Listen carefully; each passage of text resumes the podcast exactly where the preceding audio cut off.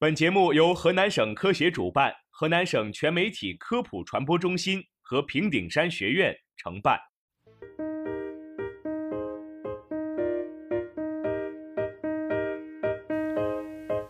听众朋友们，大家好，欢迎收听科普之声，我是国慧，我是袁晴。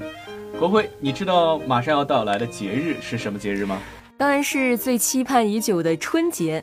没错，春节是中国最富有特色的传统节日，由虞舜时期兴起。那么春节呢，指的是华夏传统历法夏历的元旦，与中国现行的公历元旦呢是不同的。农历的正月初一又称农历新年、大年、岁首、正旦、正月素日，又叫做阴历年，俗称过年、度岁、庆新岁。那么今天我们就来跟大家科普一下春节的十大习俗。首先，第一个习俗是春联和年画。春联、年画都起源于上古时代的驱鬼习俗。汉魏六朝时代。每至春节，家家户户都会在门前立陶人、画神图、玉垒驱鬼。后来发展为门神年画。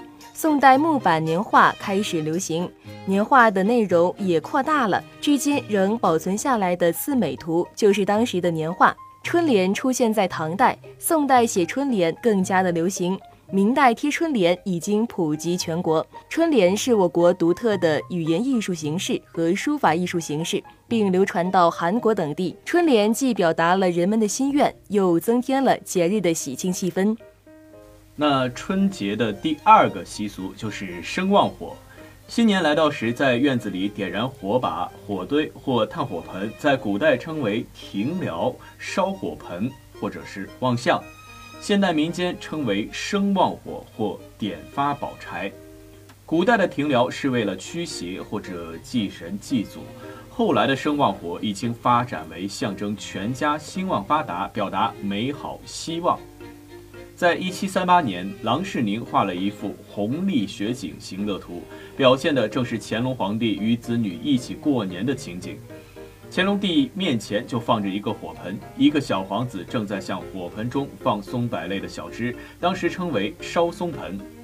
现代民间生旺火常常是点燃柴堆或炭堆，火势越旺越好，象征新年全家兴旺。也有用火盆烧松柏、桃杏树枝，阖家跨火而过，象征疗去旧灾会，迎来新气象。那么第三个春节的习俗就是爆竹。爆竹的原始目的是驱逐鬼怪或迎神，后来发展为辞旧迎新的象征标志，成为最能代表新年到来时刻的民俗标志。关于爆竹的最早可靠记载见于南朝梁代《荆楚岁时记》，宋代呢就出现了火药爆竹及现代的爆竹、炮仗、鞭炮。有了火药爆竹，没有竹子的地区也可以放爆竹了。爆竹于是成了全国性的风俗。后来，爆竹本身的喜庆色彩，使得人们对爆竹的象征意义有了进一步的认识。用喜庆的爆竹迎神，爆竹本身的爆炸也是辞旧迎新的文化象征符号。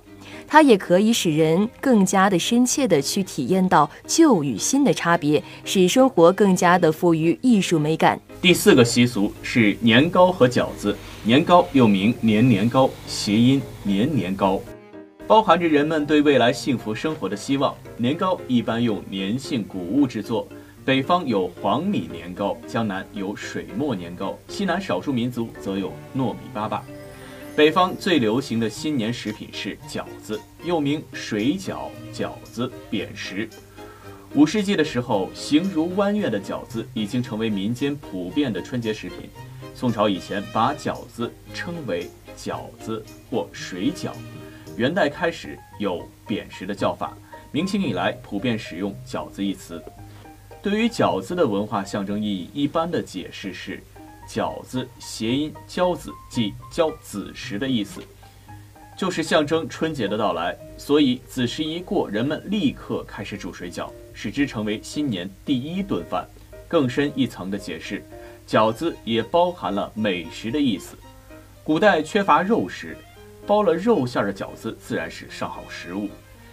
民间谚语“好吃不过饺子”表达的正是这个意思。春节时吃上饺子，当然是希望来年有更多的好食物。